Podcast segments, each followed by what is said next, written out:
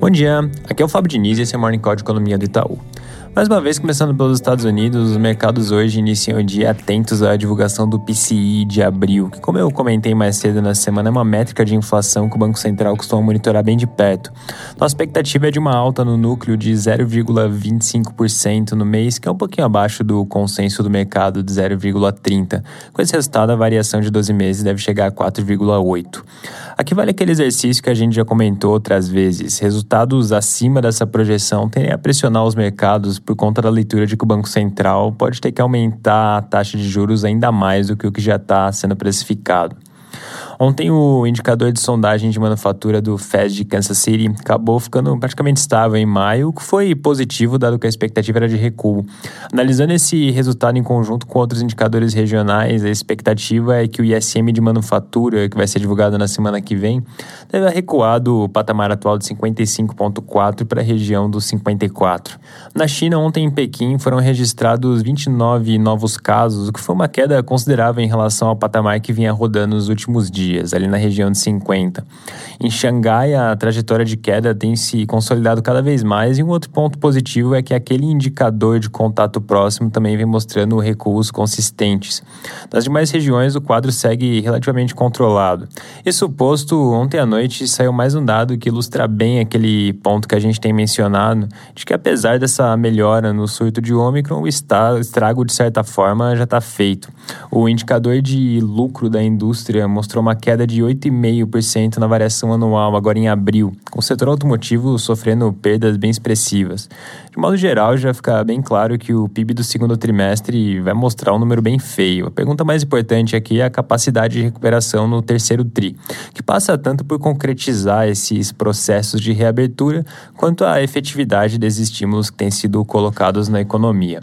Passando para o Brasil, depois de uma semana bastante intensa na parte de atividade legislativa, os jornais de hoje não trazem nada de muito novo e basicamente seguem digerindo a aprovação por parte da Câmara dos Deputados do PLP 18, que limita 17% ICMS sobre energia e combustíveis.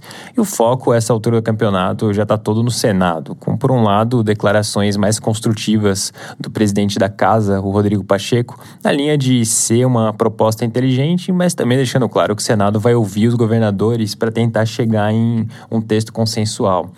Tem também algumas notícias surgindo mencionando que os governadores devem propor um projeto alternativo.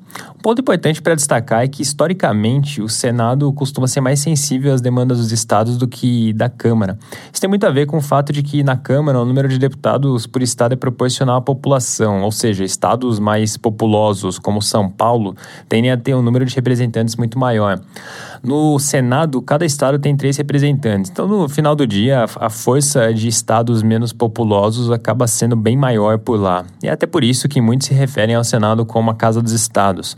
Tudo isso para dizer que, mesmo em meio a toda essa pressão para que o texto, o PLP 18, seja aprovado logo, esse ponto do Pacheco de ouvir as demandas para criar um texto consensual, somado com essas notícias todas de que medidas alternativas vêm sendo consideradas, pode fazer com que o texto não tenha vida fácil por lá. E nesse sentido, já fica claro que esse é um ponto muito relevante para se monitorar da semana que vem, para se ter uma precisão maior do timing de aprovação e também das próprias chances.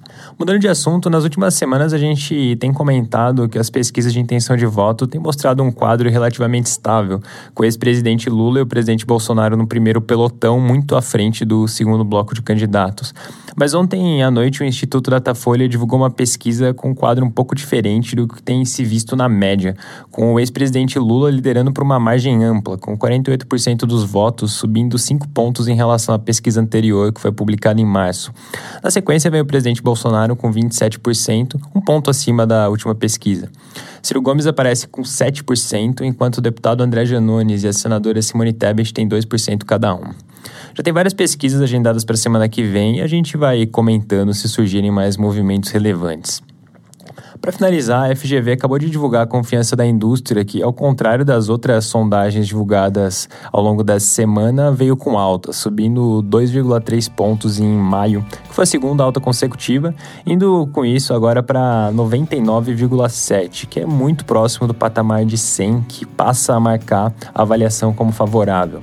altas tanto na parte de situação atual quanto nas expectativas. Lembrando que na semana que vem a FGV divulga também a sondagem do comércio e a serviços. É isso por hoje, um bom dia e um bom final de semana.